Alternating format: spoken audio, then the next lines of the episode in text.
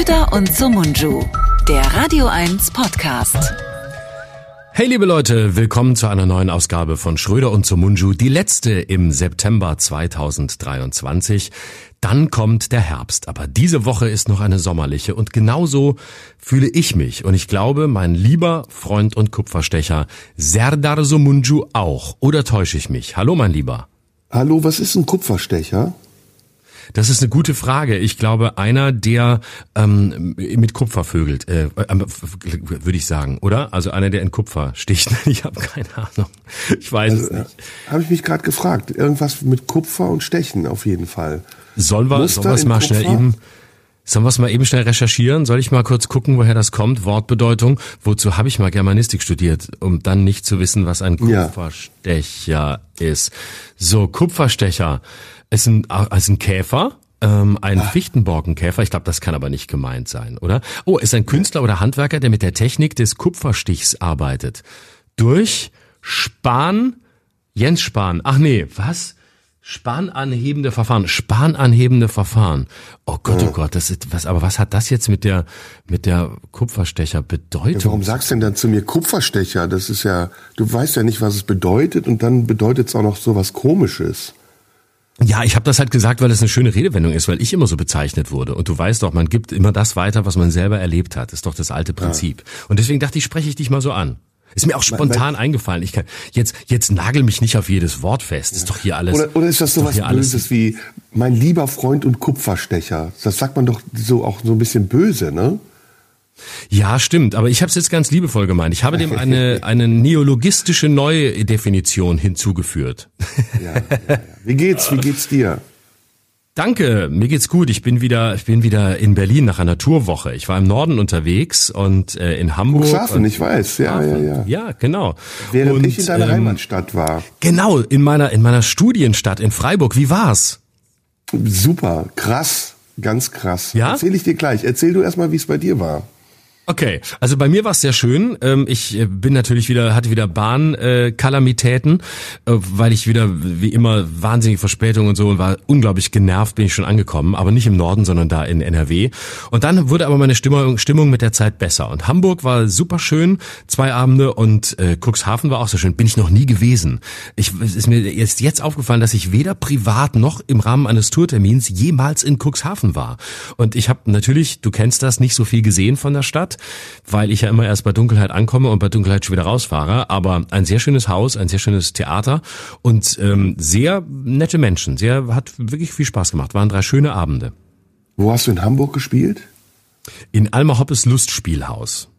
Was? Alma Hoppes Lustspielhaus? Was ist das denn? Das kenne ich gar nicht. Kennst du nicht? Nee, ist schön. Nee. Da bin ich die, die haben mich, die haben mir damals die Chance gegeben, ganz am Anfang meiner Karriere da aufzutreten. Und weißt du was? Die haben mir, oh, ich glaube, das muss ich noch auf Instagram posten, die haben mir mein erstes Bewerbungsvideo dorthin in die Garderobe gelegt, mit dem ich mich 2003 mit einer VHS-Kassette da beworben hatte, um da auftreten zu dürfen. Und ich traue mich nicht da reinzugucken. Ich glaube, da sind ganz schlimme Dokumente drauf. Und das haben die mir wieder hingelegt. Dann haben sie mir so einen Zettel draufgelegt und gesagt, hier, zu unserer Entlastung Leistung zurück, dein Bewerbungsvideo von vor 20 Jahren. Und äh, jetzt muss ich da mal irgendwann in einem Moment, in dem ich sehr, sehr resilient bin, muss ich da mal reingucken, was ich damals verbrochen habe. Ach, Und am Ende stelle ich fest, es ist die gleiche Scheiße, wie die ich heute mache. nee, nee, glaube ich. Nein, nicht. Quatsch. heute hier ganz andere Sachen. Genau, aber das war wirklich lustig und das war ein schöner Abend. Und jetzt im Januar mit meinem Jahresrückblick bin ich wieder in der Leishalle am 14. Januar, wieder groß in Hamburg, Leishalle. Boah. Und ähm, genau, ja, das ist immer so ein bisschen, da ich spiele immer noch mal aus aus aus alter Verbundenheit bei den lieben lieben Leuten in den in den kleineren Häusern und da gehe ich wieder in die größere und so größeren und so spiele ich immer hin und her. Ja, ich war erst in Friedrichshafen am Freitag. Äh, mhm das, ich will es jetzt nicht kommentieren, wie es war, es ist immer gut. Ähm, Friedrichshafen war mir die Halle ein bisschen zu spröde. Kennst du die, die Bodenseehalle? Äh, oder die Zeppelin-Halle? Ich weiß nicht genau. Mm, ja, ich glaube, da war ich mal, ja. Ist ein bisschen wie eine Schulaula. Ähm, mhm. War aber schön aber noch interessanter war es eigentlich in Freiburg, weil Freiburg, du kennst ja Freiburg, ist ja so eine Althippie-Stadt, äh, sehr grün, sehr konservativ grün, ein Publikum, das unglaublich genau zuhört, aber auch irgendwie ein mhm. bisschen ähm, renitent ist, also mit denen man nicht alles machen kann. Ne? Die lassen sich nicht alles bieten, die rufen dann schon mal rein äh, und rufen auch sehr kluge Sachen rein. Und ähm, ich war, ja, ich, ich hatte ein gutes Gefühl, so. Ich hatte einen guten Draht zu den Leuten. Und es war am Anfang, hatte ich das Gefühl, waren einige skeptisch, weil ich ähm, mittlerweile jetzt in meinem Programm auch sage, ich tue alles dafür, dass ich nie mehr wiederkommen muss. Ich bewerbe mich darum, gecancelt zu werden. Und es dauert dann so eine halbe Stunde, bis die Leute merken, dass es doch nur ein Spaß war. Aber ja, am Ende war es geil. Also du kennst ja diese Vorstellung, wo du einfach so ein erhebendes Gefühl hast und denkst, boah, Wahnsinn, was für eine Energie da gerade geflossen ist. Und es ist im Grunde genommen bei allen Vorstellungen gerade so, auch in Ostdeutschland übrigens, die letzten Wochen war es sehr, sehr schön. Aber ähm, Freiburg war ich sehr gespannt drauf, weil auch viele Freunde von mir da waren und ich dann natürlich äh, auf der Bühne stehe und man spielt dann immer ein bisschen anders, ne, wenn man weiß, da sitzen mhm. jetzt Freunde und Bekannte. Aber es macht riesen Spaß. Die Tour macht im Moment wirklich großen Spaß und ich genieße jeden Abend, den ich auf der Bühne stehe und ich versuche wirklich auch das Beste zu geben. Und die Leute sind, ey, das ist so wahnsinnig, das ist berührend und es ist, ich habe immer Gänsehaut. Die Leute klatschen am Anfang schon ganz viel. Mhm. Also es ist so, als wollten die mir irgendwas sagen oder zwischendurch rufen die auch rein irgendwie, mach weiter, hör nicht auf. Äh, das ist ganz bewegend, ist für mich wirklich ganz bewegend. Ja, das glaube ich. Das ist, das ist schön. Also mir macht's auch gerade sehr viel Spaß, jetzt wieder nach der Sommerpause unterwegs zu sein. Und also das Unterwegssein nicht, aber die Shows machen dann sehr viel Spaß. Und äh, ich erlebe das auch so. Es ist ganz viel, ganz viel Dankbarkeit und ganz viel Liebe bei den Menschen im Publikum. Und ähm, ja, tatsächlich auch so eine, so eine Bereitschaft, sehr genau zuzuhören. Wo warst du in Freiburg? Im Paulussaal? Ja, genau, im Paulus. Ah ja, sehr schön. Sehr schön. Da bin ich auch wieder. Total. Da bin ich im Dezember auch wieder. Und da, ah, da ja, sind toll. 800 Leute, obwohl das gar nicht so groß wirkt. Da wirkte Friedrichshafen mhm. viel größer, obwohl es ist auch größer, aber 800 Leute, ich hätte jetzt gedacht 400, 500 Leute. Es ist alles sehr eng da drin, ne? Ja, sehr eng, aber da sind fast tausend Leute passen da rein und das ist wirklich ein wirklich ein toller Saal. Das macht das macht große Freude. Ach schön, mhm. das freut mich, dass du so viel so viel Spaß hast in in meiner alten Heimat. Aber ich habe Freiburg auch immer als sehr tolles Publikum erlebt und äh, es ist eine es ist eine sehr schöne Stadt. Es ist auch eine sehr äh, eine sehr lebendige Stadt. Ähm, ich bin ja irgendwann weggegangen, nachdem ich da jahrelang war, um zu studieren. Aber mir war es dann tatsächlich auch so, dass ich irgendwie das Gefühl hatte, ich muss da raus, weil ähm, ich mit mir selbst da nicht mehr weiterkam. Aber ich glaube, das hatte mit mir mehr zu tun als, äh, als mit der Stadt. Nur habe ich damals natürlich den klassischen Fehler dessen gemacht, der geht, nämlich die eigenen Probleme der Stadt zuzuschreiben und die eigenen Unzulänglichkeiten auf andere zu projizieren. Das ist natürlich immer einfacher, als auf sich selbst zu gucken. Und äh, deswegen habe ich aber immer noch ein sehr liebevolles Verhältnis zu Freiburg. Äh, ich könnte da nicht mehr leben, aber ich bin immer gerne da. Sag mal, fährt man auf dem Rückweg, ähm, wenn man durch den Schwarzwald fährt, an Tottenau vorbei? Also man fährt jetzt, die kommt drauf an, wo der Rückweg hingeht. Also wenn der Rückweg Richtung ähm, Richtung Bodensee geht, ja, Richtung Schweiz nein und Richtung Norden auch nein. Aber wenn man zum Beispiel aber einen Umweg macht und in meine Heimat Lörrach fährt, dann kann man über Tottenau fahren. Aber eigentlich fährt man da nicht drüber, weil eigentlich fährt die war Autobahn. War Tottenau nicht der Ort, äh, in dem dein Vater gelebt hat? Nee, ähm, to, nee, Tottenau war, ähm, Tottenau Berg hat äh, Martin Heidegger gelebt, der große Philosoph, ähm, der für mich ja auch sehr bedeutend war. Und äh, mein Vater hat, äh, also zum Ende seines Lebens gestorben, ist er dann in einem Ort, der hieß ähm, Sam Hornberg hieß der. Hornberg, ah. das ist ähm, genau, das ist, äh, da bin ich dann mal hingefahren. Das ist so ein Ort, den finde ich ganz schrecklich. Da, aber jetzt gar nicht nur wegen der Geschichte, sondern weil das so ein, ähm, ich, du, du weißt ja, ich ich mag ja keine, ich mag ja kein Gebirge. Also ich mag gerne auf einem Berg draufstehen und dann einen guten Überblick haben.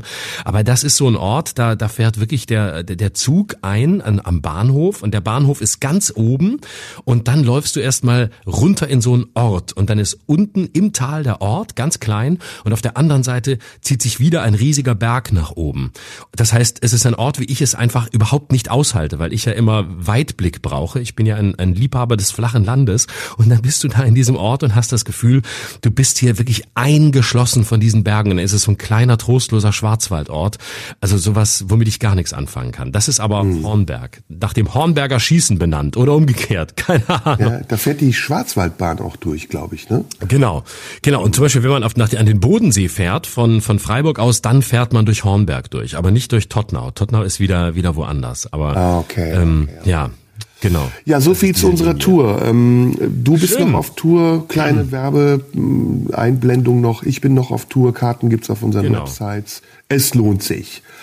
Es lohnt sich. Was? Genau, ich bin am 6. und 7. Oktober in, in Berlin und darf nochmal hinweisen, am 10. Oktober stelle ich mein neues Buch vor, Unter Wahnsinnigen, warum wir das Ach, da Buch komm ich. Im, kommst du? Ich hab's freigeschaufelt, ich komme. Ich habe extra freigeschaufelt, ich komme am 10. Oktober.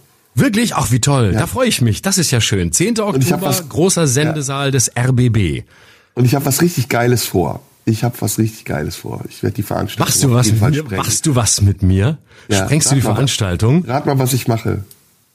Das ist ganz einfach. Du, äh, du nimmst mich von hinten. Nein. Ich komme an den Bühnenrand und sag, kommt noch Kabarett?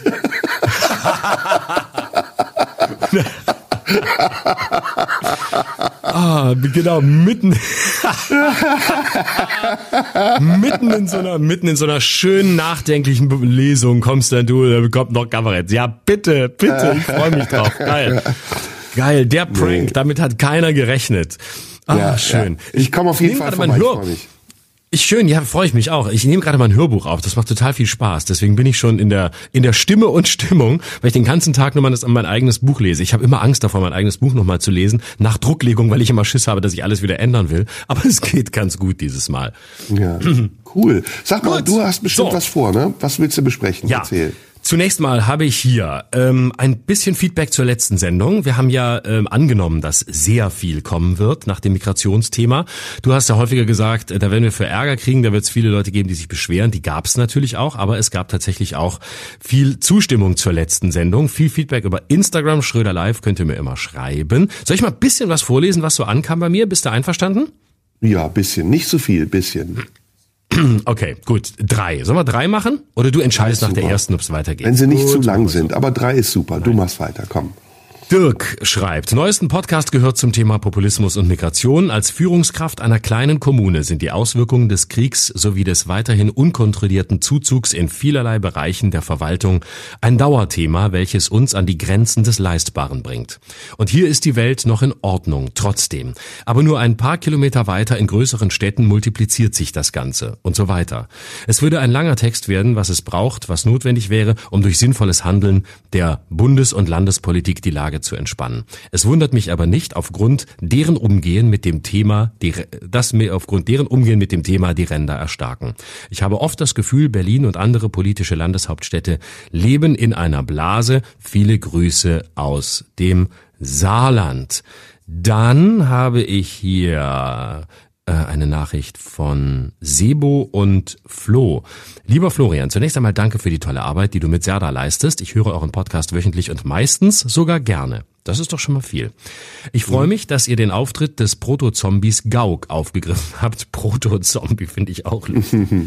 und stimme euch, was seine Rhetorik angeht, bedingungslos zu. Allerdings gibt es ein Thema, das weder Gauck noch ihr in den Blick genommen habt, und das ist die exzessive Austeritätspolitik, aus der meiner Meinung nach viele der Probleme auf Kommunalebene entstanden sind. Ich denke, es gibt die Probleme kommunaler Überlastung wirklich. Nach 2015 habe ich sie selbst erlebt, als ich über längere Zeit in einem Flüchtlingsheim arbeitete. Heute sehe ich sie in meiner Rolle als Hauptschullehrer und sie werden umso dringlicher. Ich sehe Kinder, die nichts zu essen mit in die Schule bekommen, weil die Mieten erhöht werden oder die Heizkosten steigen. Von Schulmaterial ganz zu schweigen. Nach nunmehr Jahrzehnten der Austerität, Austeritätspolitik sehen wir, was wir dafür bekommen. So, das war noch ein Feedback und ein drittes habe ich hier noch. Drei wollten wir ja machen. Christoph, äh, warte, Christoph, da fängt die Nachricht an. Christoph schreibt hier, ähm, da, warte mal, weg hier, verdammt, diese, alle die Technik, kennst du, kennst du, kennst du, kennst. Äh, guten Abend, Herr Schröder. Ich habe heute während einer längeren Autofahrt die aktuelle Folge Schröder und Sumunju gehört. Ich würde mich selber als konservativ beschreiben. Was mir heute etwas gefehlt hat, ist die Klärung der Ohnmacht der Regierung. Man merkt, dass kein Minister das Eisen Migration wirklich anfassen will, aus Angst, sich zu verbrennen. Zu schnell kommt die Nazikeule raus. In diese Lücke schlagen Populisten rein, weil diese die Nazikeule nicht fürchten brauchen. Weil die Regierung kein Konzept hat, wie man das Flüchtlingsthema anpackt, stolpert man auch über jedes AfD-Stöckchen. Zur AfD-Brandmauer empfehle ich den Bericht aus einem ZDF-Heute-Journal, wo aus der ostdeutschen Kommunalpolitik berichtet wird und dort AfD und CDU-Politiker Hand in Hand arbeiten und abends ein Bierchen trinken. Fällt unter die Überschrift Was weiß denn der März schon, wie man an der Basispolitik für die Bewohner des Landkreises macht. So, das waren die drei Nachrichten, die ich vorlesen wollte. So. Mhm. Cool. Ja, also ich, ich hätte ein Thema, aber ich lasse dir heute den Vortritt, weil du letztes Mal ähm, mein Thema mitgemacht hast. Was hast du denn im, im Kopf oder im Koffer? Also, ich wollte mal mit dir über das Thema Träume sprechen. Ähm, wow. Und zwar als äh, Großthema, ähm, was weiß ja ein riesiges ist. Äh, mal gucken, wie weit wir kommen. Und ähm, ja, das hatte ich mir vorgenommen. Ich habe auch schon einen Ansatz dazu, aber sag du mal, was hast du dabei? Ich hätte heute komischerweise auch ein Metathema genommen, mhm. ähm, eins, das wir schon hatten, aber ich würde es gerne nochmal aufgreifen, nämlich die Frage danach, äh, ist unsere Gesellschaft verrückt? Okay, das ist auch schön. Verrückt ist natürlich auch ein tolles Thema. So, hm. womit fangen wir an? hm. Wie können wir, also wollen wir losen oder wollen wir? Ich hatte noch übrigens eine zweite Sache als Spiel. Da können wir mhm. vielleicht überlegen, ob wir damit sogar anfangen. Nämlich, wie können wir eine Sendung machen, die möglichst viel Reichweite generiert? Mhm. Also wie, wie können wir, wir so tun? Ne? Also einfach sprechen, so tun als ob, aber wir wollen damit die höchste Klickzahl ever erzielen. Hm. Okay, cool. Dann lass uns doch mit dem Spiel anfangen. Dann wäre mein Vorschlag, dann reden wir danach über Träume und dann gucken wir, ob wir noch zur verrückten Gesellschaft kommen und wenn nicht, reden wir darüber nächste Woche. Oder wir machen drei Stunden heute, ist auch scheißegal. können, wir, können wir auch machen. Gut, okay. sollen wir so machen? Ist das ein Vorgehen? Finde ich super. Ähm, wir hatten okay. so ein ähnliches Spiel schon mal. Da haben wir so Rollen getauscht, beziehungsweise Rollen eingenommen. Aber lass uns erstmal sammeln. Welche Themen wären so die Themen, die am meisten Aufmerksamkeit erzielen? Also auf jeden Fall ähm, Gendern, auf jeden Fall äh, Trans, auf jeden Fall äh, Migration und ähm, AfD. Und äh, dann würde ich noch sagen äh, Meinungsfreiheit, man darf nichts mehr sagen und ähm, jetzt kommst du. Gendern finde ich geil. Äh, pass auf, wir fangen damit an und versuchen, was hast du noch gesagt? AfD, Transmigration. Also, Gendern, Transmigration, AfD, Meinungsfreiheit. Also Grüne dieses Ganze ist auch darf mega. Man noch was sagen. Grüne ist sehr gut, ja, Grüne. Ja, Grüne. Muss man mit Grünen noch äh, reden oder muss man direkt die Wahlkampf, äh, die Wahlkampfstände zusammenprügeln? Das ist die Frage. Okay. Und der Widerspruch ist geil. Äh, nee, nee, äh, ähm, ich hab, mache immer den Fehler, dass ich Widerspruch, ist es richtig, ist Widerspruch? Doch, der Widerspruch zwischen den Ansprüchen, die man hat und die man erfüllt. Ähm, Sage ich dir gleich. Pass auf. Mhm. Äh, können wir den Jingle noch mal spielen und dann fangen wir an. Ja, Warte, Fleisch. Schnell. Wir müssen noch zwei Themen dazu nehmen. Oh, Fleisch vegan. ist auf jeden Fall wichtig. Fleisch, vegan, Rasen. Also Autofahren. Te Tempolimit. Tempolimit ist gut. Äh, Frauen, Misogynie? Nee, ist raus. Ist, ist nicht mehr aktuell. Das ist äh, Alice Schwarzer und so. Das ist irgendwie in 70er Jahre. Das haben Ukraine? Corona? Corona, nee. Ja, bisschen, nee, Corona nicht mehr, aber doch, Corona kommt wieder, ist aber noch nicht groß genug. Ukraine ist auf jeden Fall ein sehr gutes Thema. So. Also wir haben jetzt alles, ich, ich schreibe es nochmal auf, damit wir alles einbauen. Gendern. Ja. Trans, Migration. Meinung. Genau. Meinung, AfD. Ukraine-Krieg. Ähm, Ukraine. Tempo, boah, krass. Und was Und, haben wir noch? Ähm, äh, was, ähm, äh, Fleisch, vegan. Grüne. Grüne Fleisch. Grüne, grüne Fleisch und Böllern an Silvester. Kommt langsam wieder. Ist die Zeit, es ist schon fast, es ist ja schon fast Silvester in drei Monaten. Also insofern okay. ist jetzt genau der richtige Moment. Also wir machen das, wir haben, wir machen mal so zehn Minuten, ne? Sag mal, so genau. den Timer stellen wir nicht, wir übertreiben es nicht, aber zehn Minuten und Vollgas, oder?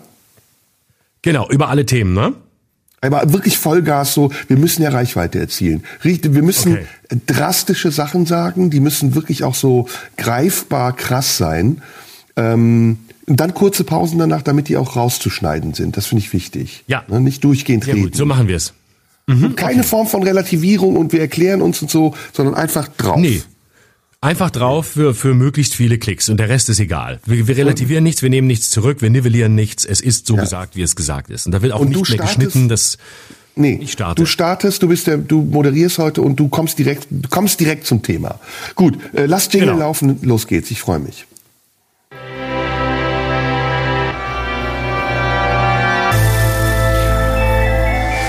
Schröder und Sumunju, der Radio 1 Podcast.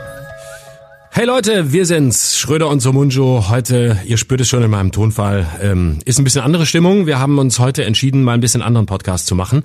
Es ist zu langweilig, zu viele Leute schreiben, so geht's nicht weiter. Ihr seid zu politisch korrekt, der Sender hat euch völlig in der Zange. Ihr macht nur noch, was die wollen. Letzte Woche Migration, das war politisch zu korrekt, das ist ja widerlich. Dafür hören wir euch nicht. Serda, wie geht's dir? Mir geht's super. Ich bin auch ein bisschen sauer und mir stinkt's auch ehrlich gesagt, aber ansonsten geht's mir ganz gut.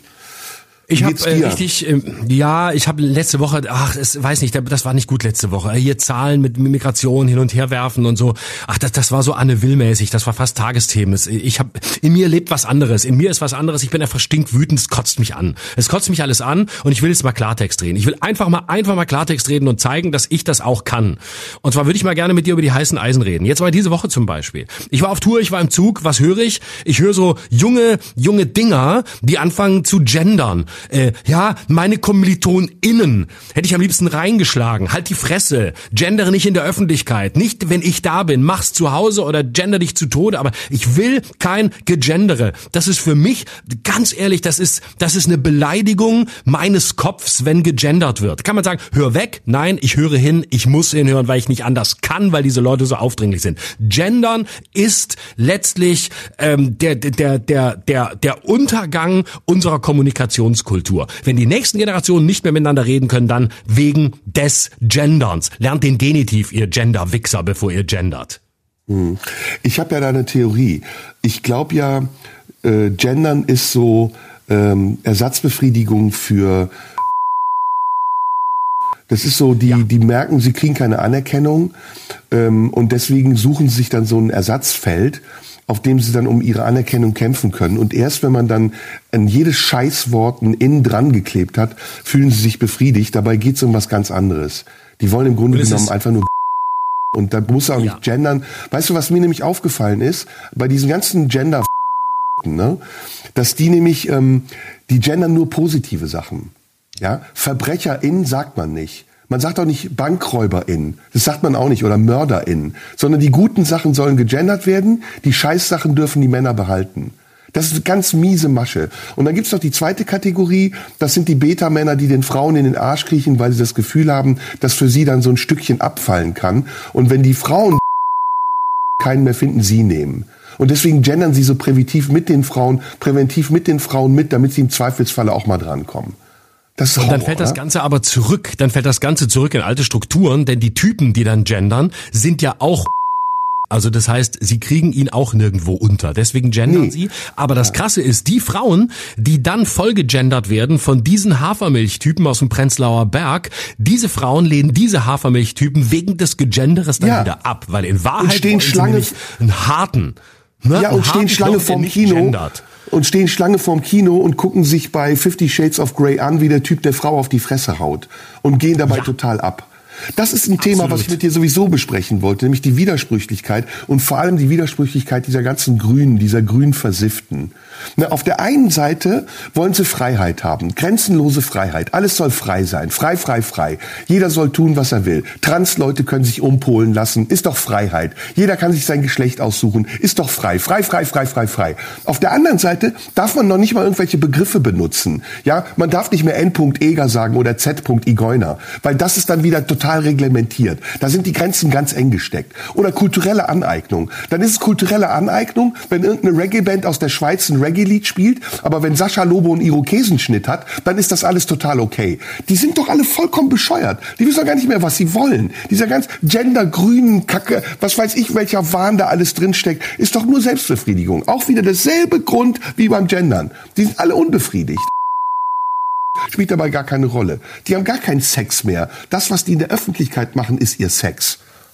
Genau, es gibt nämlich gar keinen Sex mehr in dieser Gegenwart. Das liegt nämlich an dieser ganzen MeToo-Scheiße, dass im Grunde über Sex überhaupt nicht mehr geredet wird. Es wird nur noch Absolut. negativ drüber geredet und da wird die Zeit damit vergeudet, drüber zu reden, statt es zu machen und ihn zu haben. Und das Gleiche gilt übrigens auch für diese ganze Trans-Geschichte. Ich meine, Trans heißt keinen Sex mehr haben. Das sind Leute, die lassen sich jede Woche ein anderes Geschlecht anoperieren, einfach weil sie versuchen wollen, keinen Sex mehr zu haben. Es stimmt auch nicht, dass die in irgendwelche Saunen reinlaufen, wenn sie dann plötzlich Männer sind, um da Frauen zu bumsen. Die bumsen bumsen gar nicht mehr. Das ist der Trick. Und der Sex soll abgeschafft werden und die Trans-Leute sind dazu da, dass wir alle am Ende des Tages sexfrei dastehen in einer sexlosen Gesellschaft leben, in der sich künstliche Intelligenzen fortpflanzen können. Darum geht's nämlich. Da geht die Reise hin.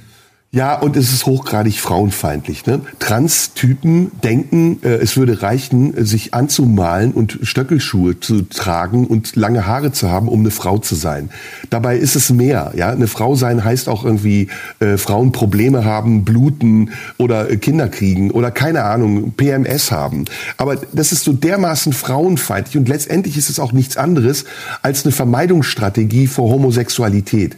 Die sind nämlich schwul und die wollen nicht schwul sein. Und deswegen sagen sie, ich bin eine Frau, ja, mach aber das gleiche wie ein Schwuler und lass mich bumsen und lutsch Schwänze, aber eigentlich bin ich ja kein Mann, also komme ich doch wieder daran, wo ich hin will. Das ist so verlogen, diese ganze Scheiße. Und das Oberst, die, die größte Kacke überhaupt, ja, bei diesen ganzen grünen ist diese Migrationsscheiße. Ja, auf der einen Seite wollen sie die ganzen Leute aus Afrika ins Land holen und kontrollierte Zuwanderung zulassen, haben überhaupt kein Konzept dafür, wie das hier gehandelt werden soll. Die Kommunen sind überlastet, die Bürgermeister kotzen, die Bevölkerung hält es auch nicht mehr aus, weil jeden Tag in irgendeiner Bahn irgendjemand im Namen Alas abgestochen wird. Ja, aber nee, das wollen sie alles ignorieren. Wir sind ja ein moderner, offener Staat. Wir sind ja, wie man so schön sagt, ähm, ähm, ähm multikulturell und ähm, keine Ahnung Ahnung, welche Begriffe es da auch noch alle gibt, die ich nicht lernen will. Und dann wundern sie sich aber, wenn sie mit Oberkörper nackt im Schwimmbad liegen, dass irgendein Tunesier ja, das ist genau der Widerspruch, den ich meine. Das ist doch genau das Ding. Und da kommt natürlich auch das Thema Tempo dazu, ne? Tempolimit. Guck mal, ich bin groß geworden damit, dass es geil ist, schnell zu fahren. Du weißt, ich habe keinen Führerschein, ich find's trotzdem geil. Ich fahre auch ohne Führerschein schnell. Ich fahre 250, weil ich's geil finde. Und jetzt ist es die neue Ideologie, ja, wir müssen jetzt Rücksicht nehmen. Nee, wir wollen nicht mehr so schnell fahren. Schnellfahren ist, ist nicht mehr angesagt. Schnellfahren ist schlecht für die Umwelt. Das ist außerdem absolute Scheiße. Das bisschen CO2, was man einspart, indem man so ein verkacktes Tempolimit für irgendwelche einführt. Damit spart man gar kein CO2. Nicht bisschen, ja, ein bisschen, ist egal, spielt keine Rolle. Deutschland ist sowieso diese ganze Klimahysterie. Deutschland ist bei den ganzen CO2-Ausstößen sowieso schon super geil weit hinten. Ganz schlimm sind die Chinesen. Die Chinesen, das sind die schlimmen. Nicht die Afrikaner, nicht die, die, die, die, die Amerikaner, sondern die Chinesen, da müssen wir mal hingucken. Die vergeuden alles, die machen alles kaputt und die Chinesen mit ihrer scheiß äh, Ausstrahlung, also ihrer, ihrer CO2-Ausdings, die nämlich nämlich. Die nämlich sorgen ja. dafür, dass wir am Ende langsam fahren müssen. Und ich sage, nee, fahren ist für mich nicht Selbstzweck, um mit 130 über die Autobahn zu tuckern wie so ein Opa, der nicht mehr weiß, wo links und wo rechts ist. Autofahren. Weißt du, was Autofahren für mich ist? Obwohl ich es gar nicht kann, aber auch nur auf dem Beifahrersitz. Autofahren ist für mich Schnellfahren, vorbeifahren, an den Lahmen, zeigen, was eine Überholspur ist. Zeigen, dass man den größten hat. Also wenn man nur eine kleine Karre hat, aber Hauptsache schnell. Und das ist für mich wichtig. Schnellfahren und böllern an Silvester. Silvester. Das ist für mich das Leben, aber alles ist verboten, Scheiße. Ja, und weißt du, da kommt noch was dazu. Äh, also erstmal der CO2-Ausstoß, den wir hier in Deutschland haben, richtig, ist nicht vergleichbar. Dann diese ganzen äh, Widersprüche auch da wieder. Ne? Diese Elektroautos, diese scheiß Elektroautos, die keinen anständigen Sound haben und wie bei Raumschiff Enterprise klingen, ja, da musst du doch die Batterien auch entsorgen. Die müssen doch auch irgendwann wieder auf den Müll. Oder diese ganze Verlogenheit von den Klimaklebern. Woher kommt der Klebstoff? Wer macht den Dreck wieder weg? Wer bezahlt das saubere Brandenburger Tor? Wer macht denn die Arbeit? Irgendwelche Migranten, die wir wieder ins Land holen müssen, damit sie tagsüber das Brandenburger Tor scheuern und abends wieder im Schwimmbad den Frauen auf die das ist alles, ist alles ein Teufelskreis. Und das, bei mir ist es so, Florian, ich sag's dir ganz ehrlich, ist mir auch scheißegal, ob die Leute denken, ich bin Nazi oder nicht. Ich will, dass man der AfD mal eine Chance gibt. Wenigstens mal eine Chance. Ne? Immer diese Stigmatisieren, ja, das sind ja alles Rechte. Ach ja, hast du mal gehört, was der Höcke sagt? Ey, die Weidel die spricht als einzige Politikerin Klartext. Neben der Wagenknecht. Aber die Wagenknecht ist auf der falschen Seite. Die, die Weidel, die sagt den Leuten ins Gesicht, was Wahrheit ist. Und warum soll man denen nicht mal eine Chance geben? Ich meine, ey, die sagen doch nichts Schlimmes. Die sagen Volksabstimmung. Das gibt's in der Schweiz seit Jahrhunderten.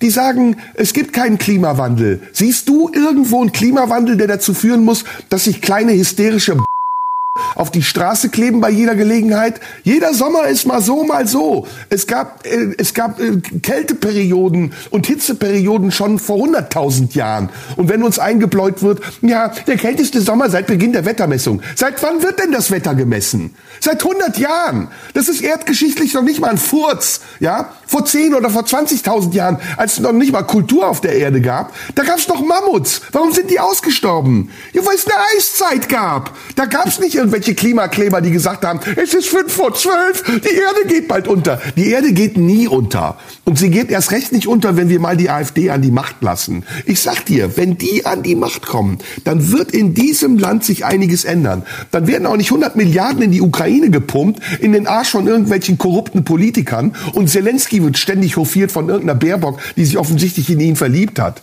ja, weil sie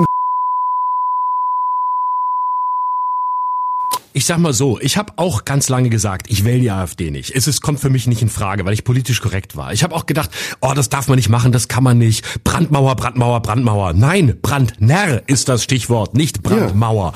Das, ja. ist, das ist auch ein Quatsch. Man kann nicht Brandmauern einziehen. Nein, man muss hingucken. Und wenn die AfD was Richtiges sagt, und dann kann man auch mal mit denen abstimmen. Was soll denn das? Die sagen ja. doch dann das, was die anderen hören wollen. Das zeigt doch, dass die gar nicht so sind, wie man immer glaubt, dass sie sind. Weil sie eben flexibel sind. Und wenn sie dafür dafür sind, dass man eine Grunderwerbsteuer senkt, warum soll man dann nicht mit ihnen stimmen? Was ist denn das für eine Scheiße? Weniger Geld für Leute, die Eigentum haben, dass die weniger bezahlen müssen, das soll Recht sein?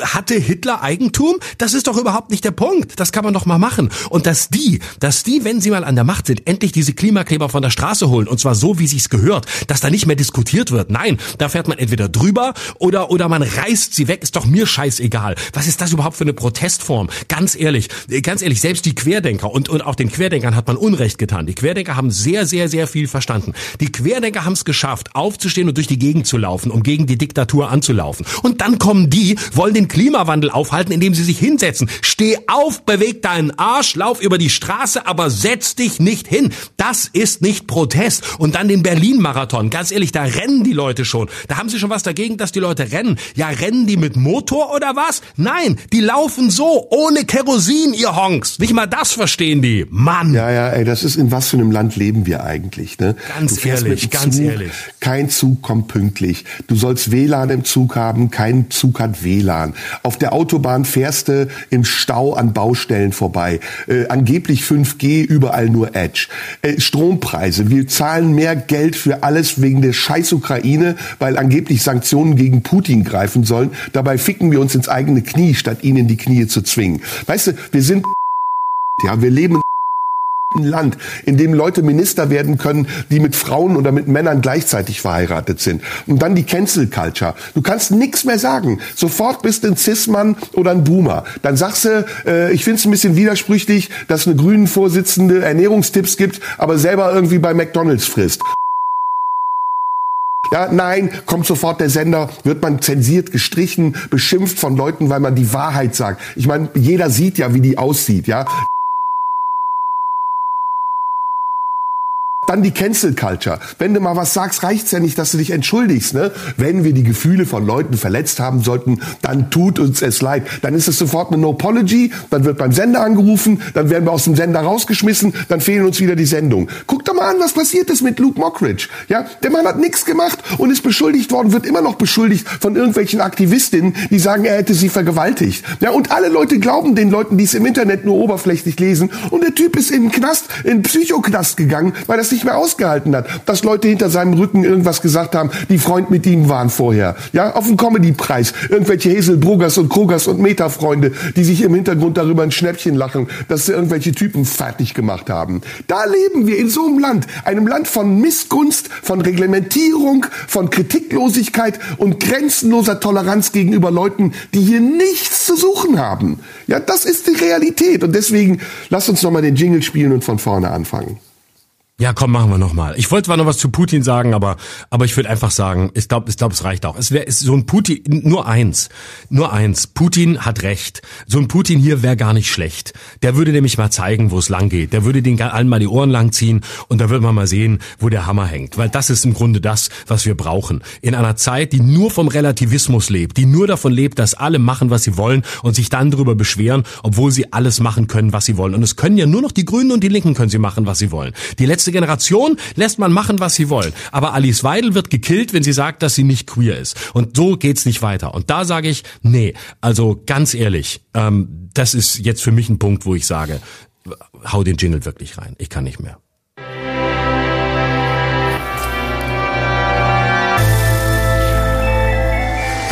Schröder und Sumunju. Ich, ich der die Radio letzte, 1 Podcast. Ich, ich würde die letzte Passage mit dem Putin rausnehmen und da, wo die Pause war, wo ich gesagt habe, hau den Jingle rein, den Jingle reinhauen.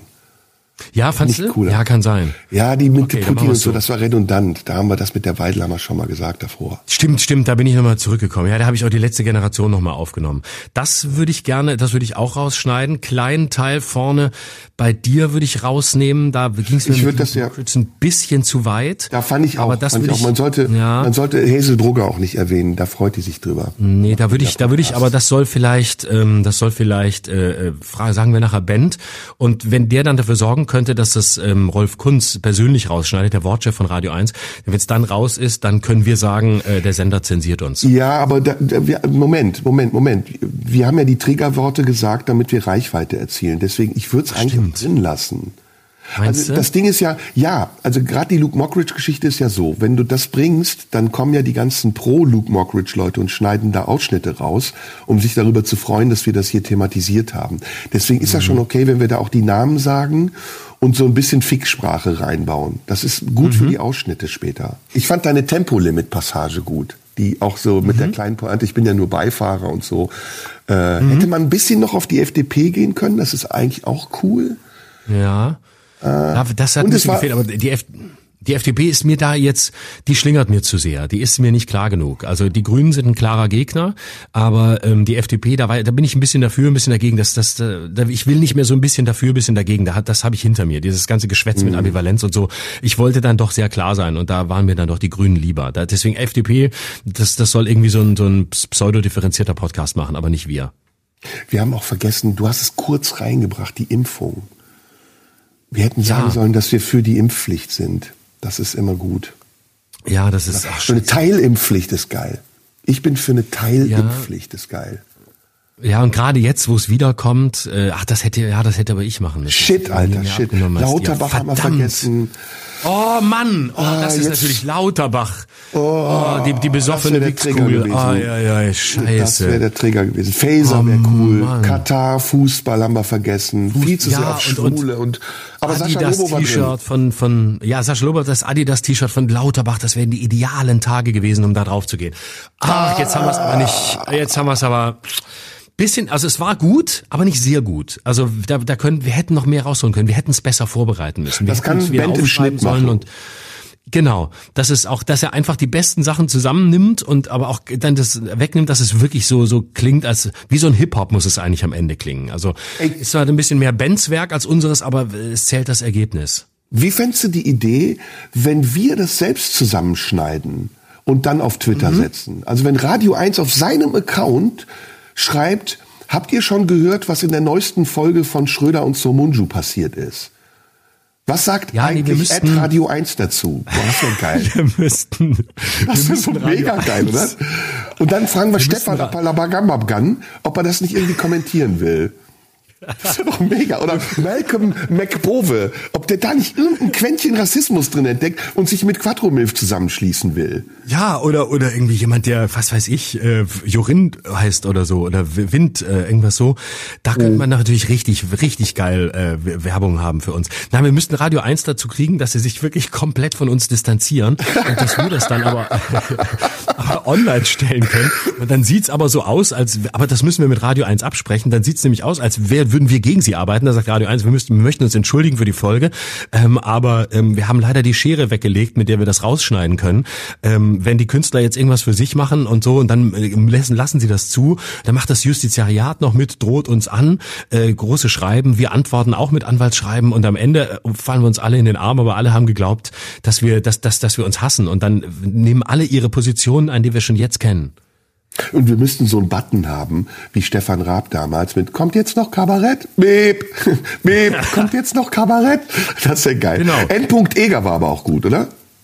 Ja, sehr gut. Dauer, sehr gut. Wir machen einfach Dauer. Wir müssten, wir müssten irgendwie so einen, so einen Hintergrund haben, wo immer gesagt wird, Dauer-Comedy-Sendung, Dauer-Comedy-Sendung, Dauer-Comedy-Sendung. Ja, ja, das wäre auch Irgendwie geil. so, damit, das ist nämlich wichtig, damit die Leute wissen, wie es gemeint ist. Also, wobei man natürlich dazu sagen muss, Dauer-Comedy-Sendung, das müssen wir jetzt über den Rest der Sendung legen, denn das, was wir jetzt gerade gemacht haben, war ja mal ehrlich, um Reichweite zu kriegen. Das, Ja, was ja. jetzt kommt, das ist, das, was am Anfang war und was jetzt kommt, das ist wieder Comedy und, und Kabarett. Aber das, So. gerade eben das nicht. Nur, dass es jetzt nicht verwechselt wird. Nicht, dass Leute das So. wieder falsch verstehen. Zum Schluss dieser wirklich sehr schönen kleinen Etappe, was könnten uns jetzt Leute, die klüger sind als wir, berechtigterweise vorwerfen? Könnten sagen, wir tarnen das als Ironie, meinen es aber in Wirklichkeit ja. ernst? Ja, die könnten natürlich sagen, ähm, die könnten jetzt einen Irgendwoher sehr guten. Feuilleton-Text schreiben, das Ende der Ironie. Ähm, also sie waren schon immer der schlechteste Podcast, den es gibt, pseudo-intellektuell und äh, nicht lustig. Und jetzt äh, Ich zeigen neulich gelesen, sie, Lanz ähm, und Brecht für Hartz-IV-Empfänger. Auch geil, ne? Das tut richtig. Ja, das trifft's gut. Ja, ja. Aber wobei ich persönlich bin, kann da jetzt nicht sagen, dass ich das richtig finde, weil äh, ich persönlich habe ein Herz mit Hartz-IV-Empfängern als jemand, der bei C&A kauft. Insofern würde ich mich da sehr zurückhalten wollen. Also was wir gemacht haben, war ja so. die, was wir ja gemacht haben, war ja die äh, Brüggemannsche Metaebenenverfälschung.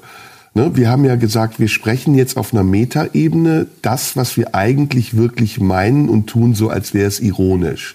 Damit der Zuhörer daraus raushört, was wir eigentlich nicht meinen. Genau. Verfremdung. Also im Grunde, ah, die Überschrift für den Feuilleton-Text könnte sein, Bert Brecht würde sich im Grabe umdrehen. Wenn das Verfremdung ist, dann, und dann käme irgendwie, äh, dann ist auch Markus Lanz eine Talkshow. Ist es denn schon episches Theater, was wir machen? Also ist das Episch die ja, vierte Theater Wand, nein. die wir auflösen? Wir müssten sie erstmal aufbauen, um sie aufzulösen, oder? Ja, die ist ja schon in den Köpfen der Leute, die müssen wir nicht mehr aufbauen, nur noch einreißen. Also pass auf, wir fordern, pass auf, ich finde es immer ganz gut, die Zuschauer, äh, Zuhörer mit einzubinden. Wir fordern die Zuhörer auf, eine Kritik zu schreiben, in kurzen, eine Kurzfassung, nicht lang, so im Format der Bildzeitung oder Welt am Sonntag, die sich über uns stellt und durchschaut und entblößt, dass eigentlich das, was wir vorhatten, nämlich uns selbst zu ironisieren, gerade deswegen nicht geklappt hat, weil in den Zeilen dazwischen zu hören und zu verstehen war, dass wir es doch irgendwie ernst nehmen, was uns vorgeworfen wird, und nicht ernst meinen, was wir eigentlich sagen wollen. Ist es gut? Das ist gut. Das ist die, die Linie, die ich meinte mit das Ende der Ironie. Also man müsste dann Geil. auch noch reinbringen, dass, dass wir natürlich absolut ironieunfähig sind und dass die große Zeit der Ironie in Deutschland noch nicht gekommen ist, aber dass sie mit solchen Leuten auch nicht kommt. Und dann so eine Generalabrechnung äh, mit, mit der deutschen Comedy- und Satirelandschaft eigentlich seit den 50er Jahren. Und äh, dann landet man über eine ganz große Schleife, weil man noch Zeilen vollkriegen muss, weil man nach Zeilenhonorar bezahlt wird, landet man bei einer ganz großen Schleife bis zu Heinz Erhardt und wieder bei uns über Harald Schmidt und sagt, also im Grunde sind diese Podcasts auch das Ende der Unterhaltungskultur. So eine These Okay. müsste da kommen und wir Und sind das beste Beispiel dafür. Und um es komplizierter zu machen, geben wir jeder von uns drei Begriffe vor, die in diesen Kritiken vorkommen müssen. Okay? Okay, Also ich gebe schon mal vor, Pispers muss drin vorkommen. ich gebe vor ähm, Humorlosigkeit. Okay. Ich gebe vor äh, äh, erbärmlich. Ich gebe vor ähm, Kants Humortheorie. Und ich gebe vor Robert Skopin. Super, dann haben wir schon alle, oder? Hast du, du musst noch einen, glaube ich. Ah, ich muss noch einen, ich habe noch einen frei. Okay, Äh, dann möchte ich gerne noch nominieren ähm, äh, Beleidigung. Muss auch noch reinkommen. Schamlos oder nur Beleidigung?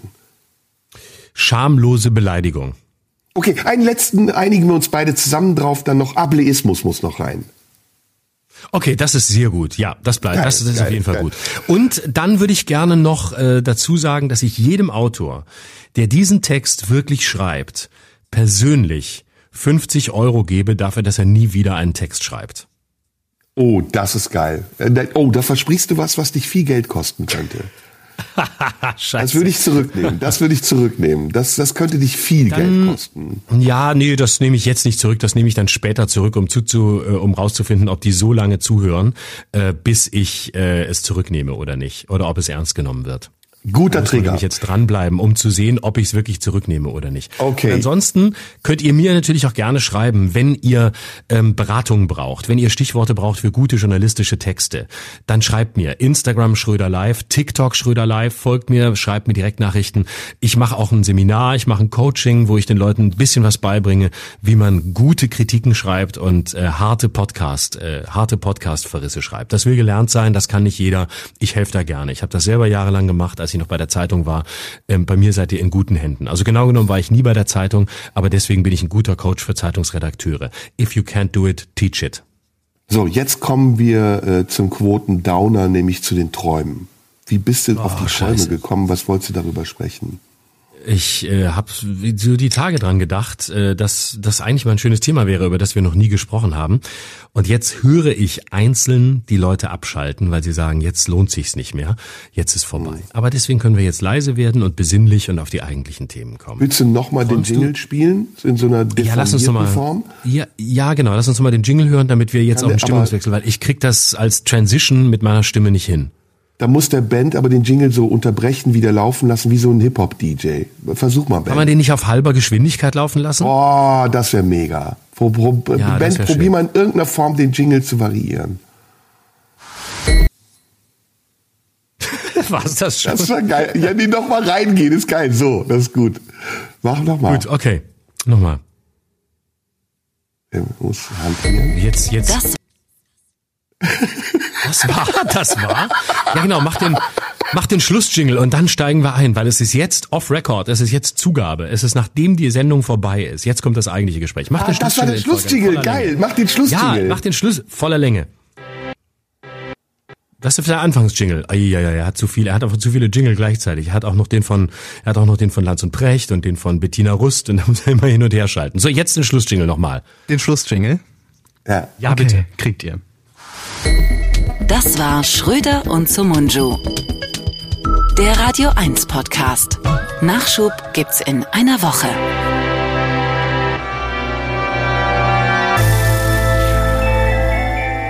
So, jetzt sind sie alle weg, die quotengeilen Wichser, die uns nur schicken wollten. Jetzt können wir aufs eigentliche Thema kommen und hier das äh, Nachgespräch führen und ähm, mal wieder boah, ein bisschen, bisschen runterkommen. Abkühlungsbad. Lass Ja. uns über Träume sprechen. Träumst du viel? Du, ich muss dir was gestehen. Ähm, ich weiß nicht, ist das peinlich? Nee, ist nicht peinlich. Ich habe eine Schlaf, eine Schnarch-App. Ja, weil ich mein, ja, ja, ich habe eine App, die meinen Schlaf aufzeichnet. Und ich bin, ich beschäftige mich gerade sehr viel damit.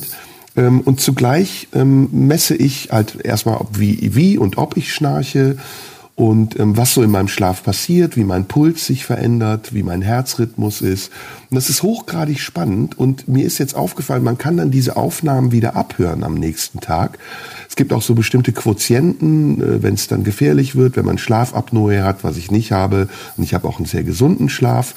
Ähm, und bei diesen Aufnahmen, die ich dann abhöre, höre ich mich manchmal sprechen.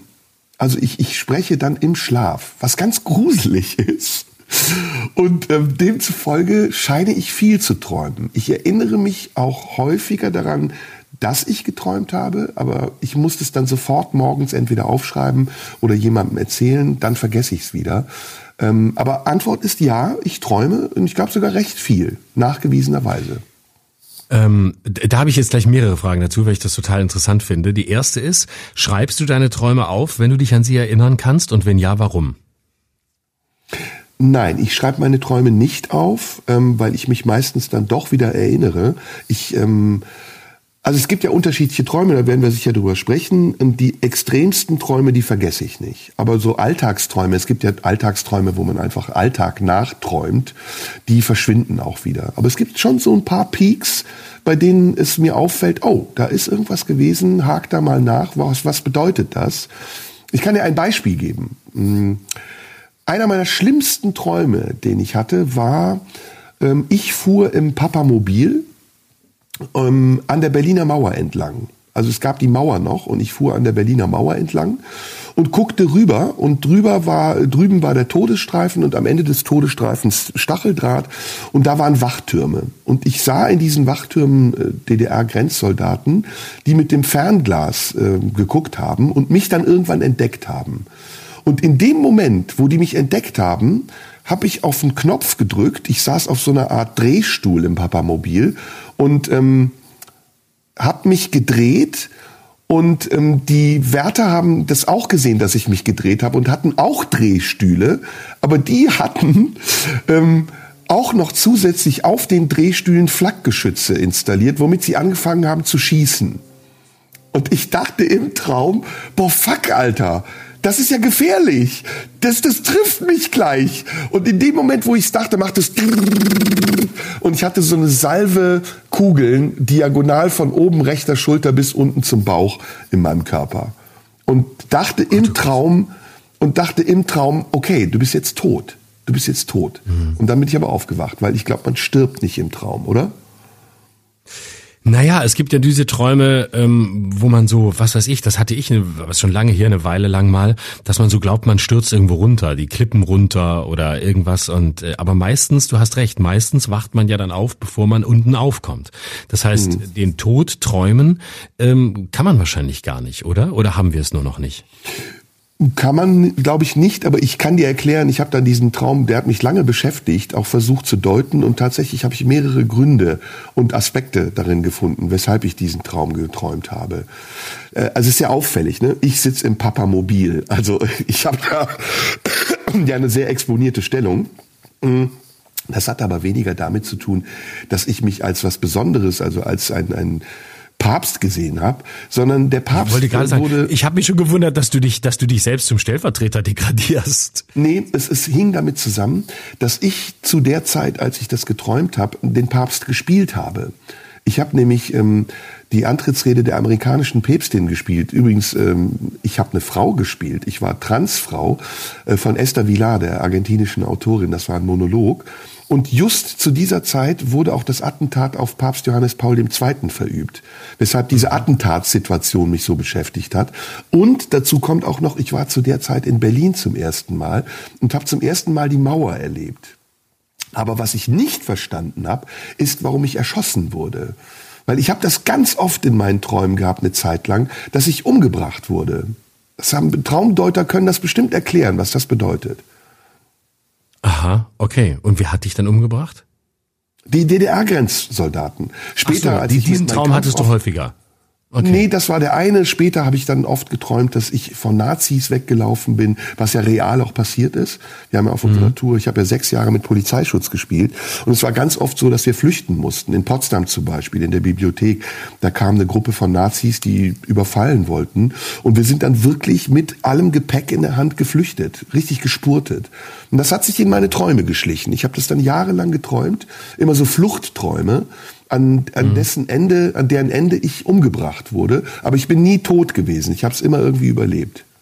Mhm. Ja, das kommt dann schon in die Nähe dessen, was man dann posttraumatische Belastungsstörung nennt. Ne? Das gibt's ja auch häufig bei Soldaten, die im Abstand der Zeit, äh, nachdem sie beispielsweise unter Beschuss geraten sind, ähm, häufig zeitversetzt, halbes Jahr später oder so, davon träumen, dass ihnen das wieder passiert oder von ähnlichen Situationen träumen oder davon träumen, dass sie unter Beschuss geraten, sich aber nicht wehren können, sondern äh, oder ein, ein, ein, äh, die Waffe haben, aber sie nicht bedienen können. Das sind natürlich dann wirklich Verarbeitungen von, von Situationen, die existieren existenzieller gefährlich sind. Aber ich will noch einen Schritt zurückgehen, bevor wir weiter über Träume reden. Wie kamst du auf die Idee, deinen Schlaf so genau zu beobachten? Also gab es einen Anlass, weil du, weil du viel geschnarcht hast oder weil du unruhig geschlafen hast? Nein, ähm, also wie gesagt, mein Schlafverhalten ist eigentlich ziemlich normal und durchschnittlich. Ich war letztes Jahr, äh, ja, wie du weißt, beim Checkup. Und ähm, habe danach ja auch diese Fastenkur gemacht und habe mich ein bisschen mehr mit meiner Gesundheit beschäftigt, weil ähm, es gab keinen konkreten Anlass, aber ich bin jetzt 55 und bestimmte Vorsorgeuntersuchungen, die macht man ja dann auch. Man geht zum Urologen, man macht eine Darmspiegelung und eben regelmäßige Check-ups. Und da ist mir dann unter anderem auch ähm, eingefallen, hey, wie schläfst du eigentlich? Weil ich bin eigentlich ein sehr guter Schläfer ich schlafe sehr gut ein und schlafe dann auch durch und wach dann auch pünktlich wieder auf und fühle mich nicht erschöpft oder müde. Aber ich fand einfach die Frage interessant, was passiert eigentlich in dieser Zeit? Also was passiert in diesen acht Stunden, in denen du ja nicht da bist? Und dann hat mir ein Freund empfohlen, diese App zu kaufen oder runterzuladen. Und es ist jetzt keine explizite Schnarch-App, aber sie zeichnet eben deinen Schlaf auf und gibt dann solche äh, Diagramme raus. Und du siehst wirklich ganz genau, wie deine Tiefschlafphasen sind, unter welchen Umständen du anders schläfst, ob du eine harte Matratze hast, ob du im Urlaub bist, ob es draußen warm ist, ob du getrunken oder gegessen hast, wann du getrunken und gegessen hast. Und ähm, so kannst du tatsächlich auch gute Bedingungen schaffen, wenn du weißt, wann du wie schläfst und warum du dann besser oder schlechter schläfst. Und der Grund, weshalb ich überhaupt drauf gekommen bin, bevor ich noch den Checkup gemacht habe, war, dass ich in einer meiner Sendungen einen Schlafforscher zu Gast hatte der ein sehr interessantes Gespräch war das, der mir viele Dinge gesagt hat, die ich so nebenbei zwar wusste, aber mit denen ich mich nie wirklich intensiv beschäftigt habe. Zum Beispiel, auch da wieder eine kleine Sache, ähm, wenn du pinkeln musst nachts, ne? Ich weiß nicht, wie oft du aufs Klo gehst. Musst du nachts aufs Klo? Ja, und ich habe die Angewohnheit seit einiger Zeit, die mir gar nicht gefällt, dass ich dann, ich muss dann, aber ich schiebe es dann auf. Also ja, ich habe dann einfach keinen Bock aufzustehen und dann äh, schiebe ich das raus, bis ich, bis ich es wirklich nicht mehr halten kann. Äh, ja. Dann schlafe ich aber wieder ein und ich schlafe dann aber schlechter deswegen. So, jetzt habe ich einen Trick für dich, mein Freund. Genau das ist, genau das ist der Fehler. Wenn du, wenn du ähm, im Schlaf pinkeln musst, schüttet dein Körper ein Hormon aus. Das ist nämlich das Cortisol. Und dieses Cortisol arbeitet gegen das Schlafhormon. Das ist das Melatonin, was man ja auch kaufen kann mittlerweile. Und das Cortisol ist dafür da, dir zu sagen, hey, aufwachen, ich muss was machen, ich muss pinkeln. Wenn jetzt diese beiden Hormone gegeneinander kämpfen, entsteht dieser Zwischenzustand. Ich sage das jetzt so halbwissenschaftlich übrigens. Ne? Wenn ich da Fehler mache, bitte seht es mir nach und korrigiert das. Ähm, dieser Halbzustand führt dazu, dass dein so nicht wirklich waches Bewusstsein sagt, ach, lass mich doch noch ein bisschen liegen, ach nee, ach, mm, und du nicht wirklich tief schläfst, sondern in so einem oberflächlichen Schlaf bleibst. Weißt du, was der Trick ist? Nee. Ist ganz einfach. Auf den ersten Impuls, den du spürst, pinkeln zu müssen, sofort aufstehen sofort aufstehen, aufs Klo gehen, kein Licht anmachen, pinkeln, wieder ins Bett legen, du schläfst sofort wieder ein und es ist so, als wäre nichts gewesen. Probier das Aha, mal. Okay. Okay, sehr gut, sehr gut. Das heißt, ja? ähm, du und, und hast du dann irgendwas an deinem Körper? Muss ich jetzt so ganz naiv fragen? Äh, du, du sagst, du hast eine App, aber ist dann da, liegt dann irgendwas an deinem Arm, womit du das oder macht das liegt das Handy neben dir und das reicht? Das Handy liegt neben mir, das reicht. Du kannst zusätzlich noch eine Smartwatch tragen, die sich koppelt mit dem Handy und deine ganzen Herzfrequenzdaten aufzeichnet und ähm, ja, und dann ziemlich exakt wiedergibt, was passiert, wann du wie schläfst. Und erstaunlicherweise gibt's da halt sehr viele Komponenten, die wiederkehrend und gleichbleibend sind. Man, man, mhm. man denkt, wenn man nur theoretisch sich darüber Gedanken macht, naja, der Schlaf ist immer unterschiedlich. Aber nee, unter gleichbleibenden Bedingungen ist der Schlaf in der Regel auch gleich. Und bestimmte Faktoren beeinflussen den Schlaf auch in enormer Weise. Alkohol zum Beispiel. Mhm. Mhm. Hm. Spannend. Okay, aber jetzt wollen wir weniger über Schlaf sprechen, sondern eher über über Träume. Also du du hast äh, ab und zu Träume, die dann äh, eben ja sagen wir mal eher eher dramatischer Natur sind. Ähm, ich muss sagen, ich träume selten. Also ich träume natürlich wie alle anderen, aber ich träume selten so, dass ich mich dran erinnern kann. Ähm, ganz selten wirklich nur.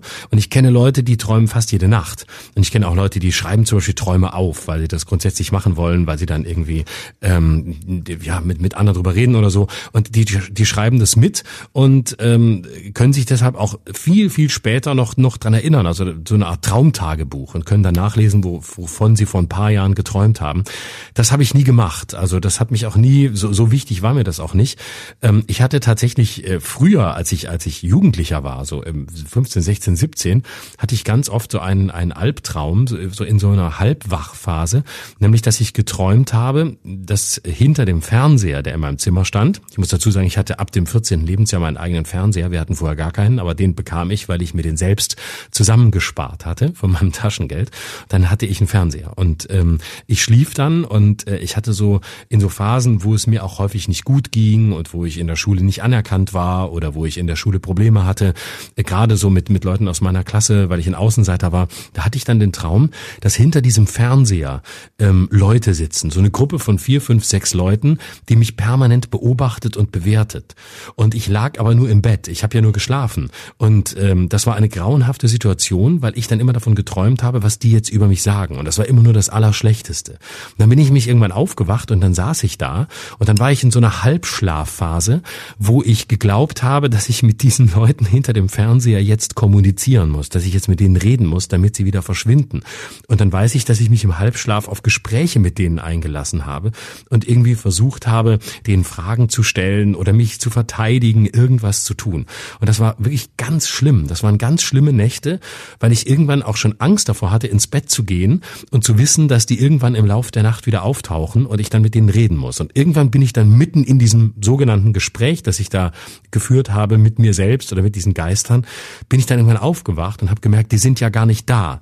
Aber es hatte nicht diese Entlastungserfahrung, wie man es sonst manchmal hat, wenn man schlechte Träume hatte und aufwacht.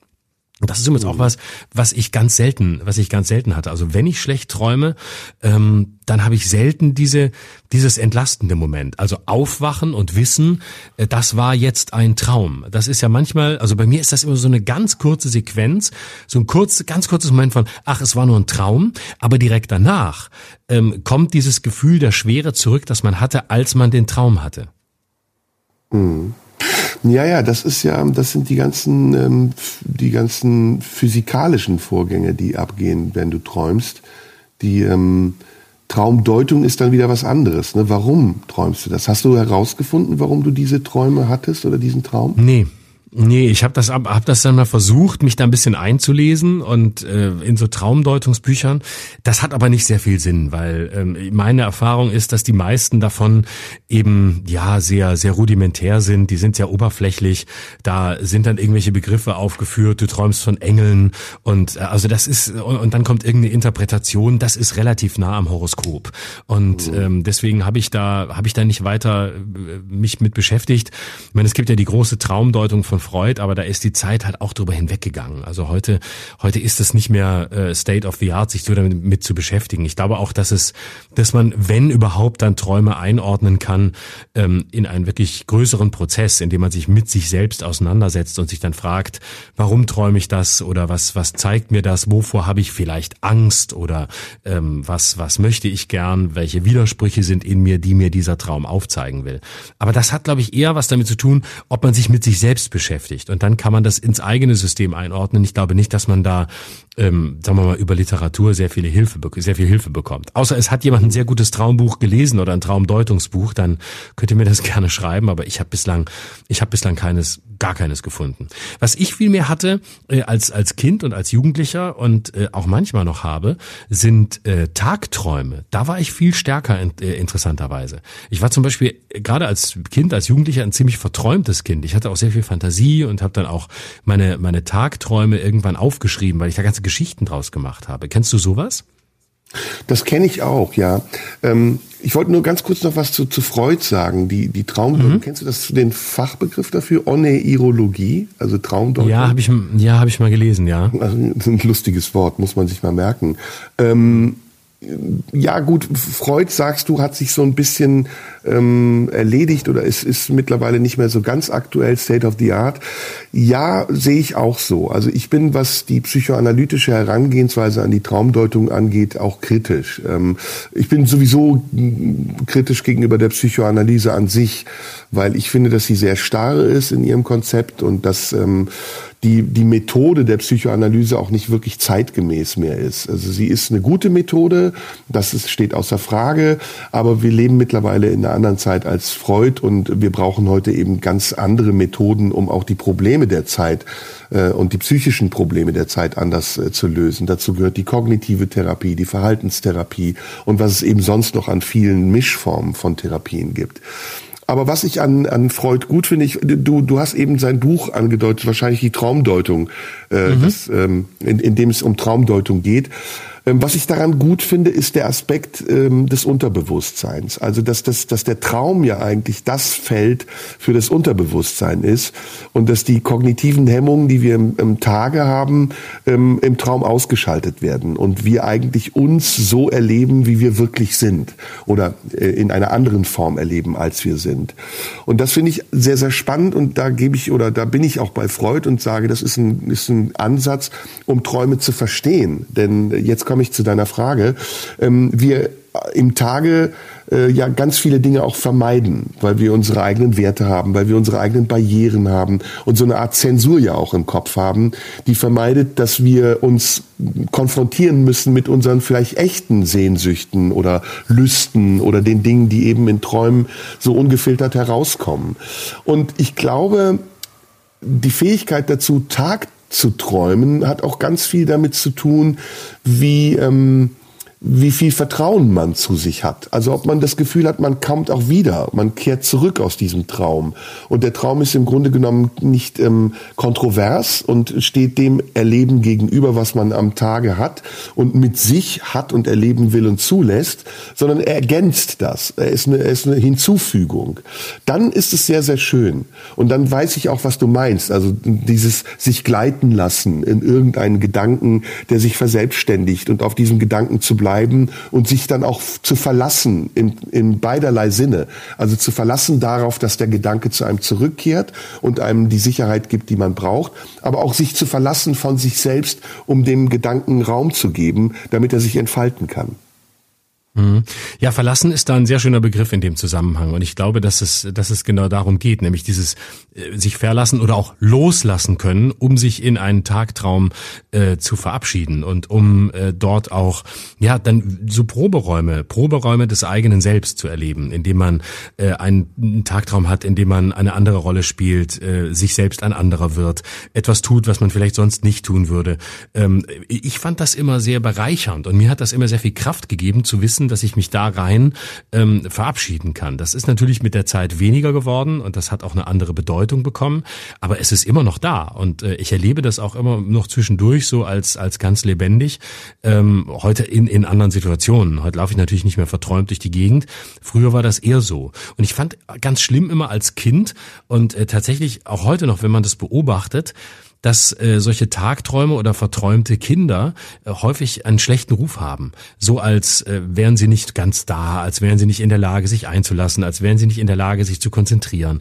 Das mag natürlich sein, aber das ist was völlig anderes. Also die Begabung der Fantasie oder die Begabung, ähm, sich einfach in irgendwelche Traumwelten zu begeben und sich kurze Zeit zu verabschieden, das ist ja ein ganz großes Talent und das ist ja ein ganz großes Können. Und äh, darin kann sich ja ganz viel an Lebendigkeit und ähm, an, an Buntheit in einem Menschen entwickeln. Deswegen hat es mich immer gestört, dass das so abgewertet wurde, so als wäre es einfach nur eine Konzentrationsstörung. Ich glaube im Gegenteil, dass man in so Tagträumen tatsächlich ganz viel, es ist nicht das Unbewusste wie bei Freud, aber es ist doch eine andere Seite von sich, von sich zulassen kann. Und Tagträume, um das auch zu sagen, das müssen ja nicht nur schöne Sachen sein, die man sich vorstellt. Das können größenwahnsinnige Sachen sein. Das können auch ganz destruktive Dinge sein. Das kann auch irgendwas sein, dass man wütend ist äh, im Leben auf irgendjemanden und sich in einem Tagtraum vorstellt, ähm, dass man denjenigen, was weiß ich, gerne verprügeln würde oder sonst was tun würde. Solange man das nicht umsetzt, ist das ja völlig legitim. Ähm, man kann sich ja alles erträumen, auch wenn es Destruktives ist. Es ist ja nicht verboten, das Dunkelste zu denken oder zu träumen. Es, man sollte nur ein paar Mal drüber nachdenken, ob man wirklich alles davon tun muss. Aber auch das sind Tagträume, sich selber als jemanden zu erleben, der auch andere Facetten hat, die er im Alltag nicht ausleben kann und vielleicht auch besser nicht ausleben sollte. Auch das ist Traum. Ja, das sind äh, ja metaphysische Lehr- und Freiräume, die man da hat und die man ja selten so ähm, ungehemmt besetzt, weil man entweder sich selbst beobachtet oder sich beobachtet fühlt.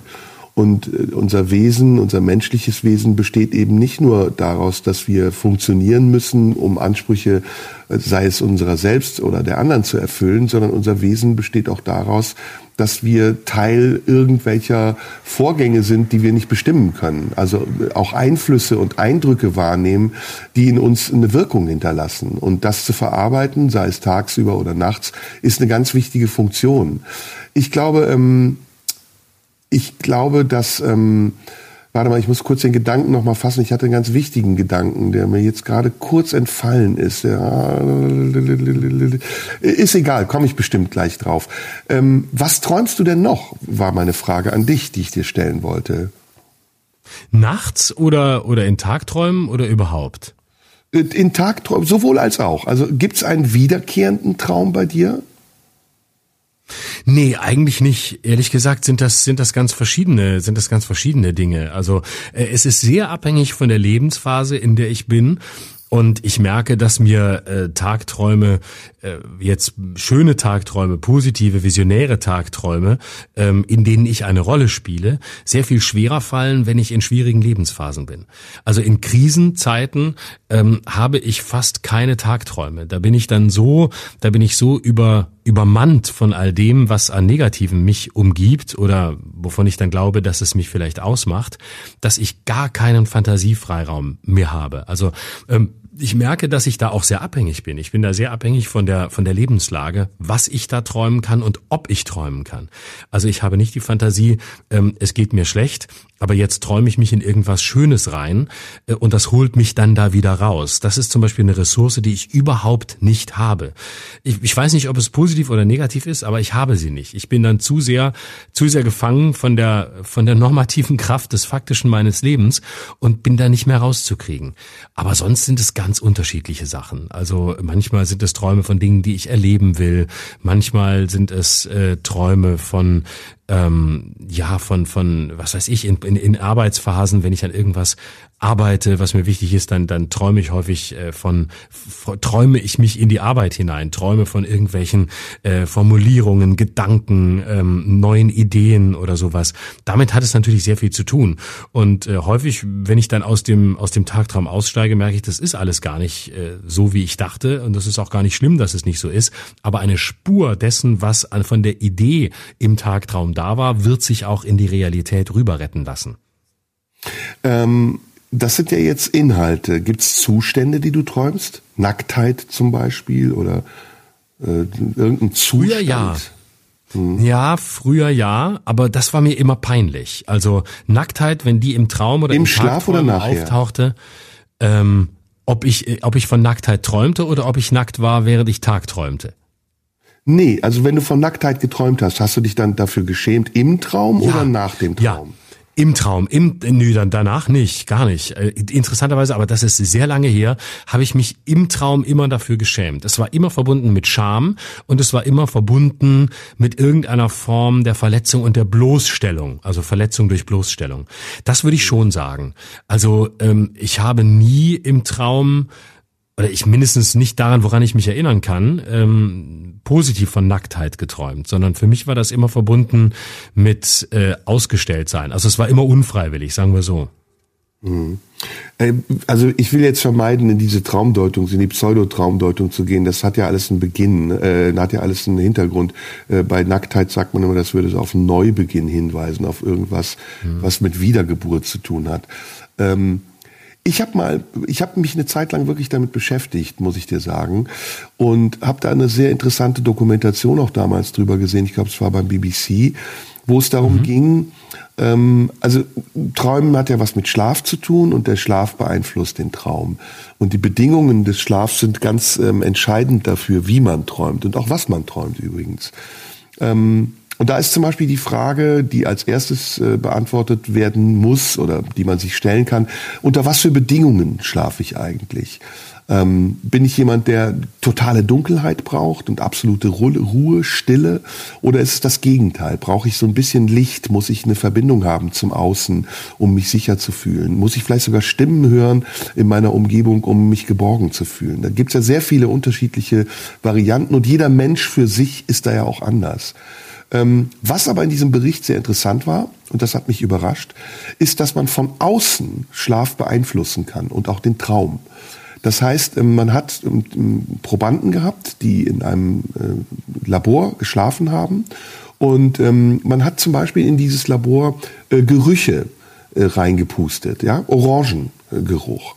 Und dann die Leute geweckt, und zwar auch unmittelbar danach, weil Träume ja relativ schnell auch wieder vergessen werden, je nachdem, in welcher Phase man sie hat und gefragt, was hast du gerade geträumt? Und viele haben gesagt, ich war in einem Orangenhain, irgendwie irgendwas Zitrusfrüchte.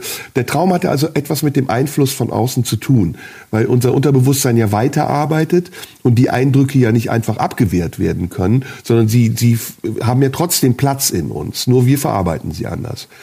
Und da habe ich dann irgendwann mal auch was ganz Interessantes gemacht. Das klingt jetzt sehr grausam, war aber abgesprochen mit meiner damaligen Freundin.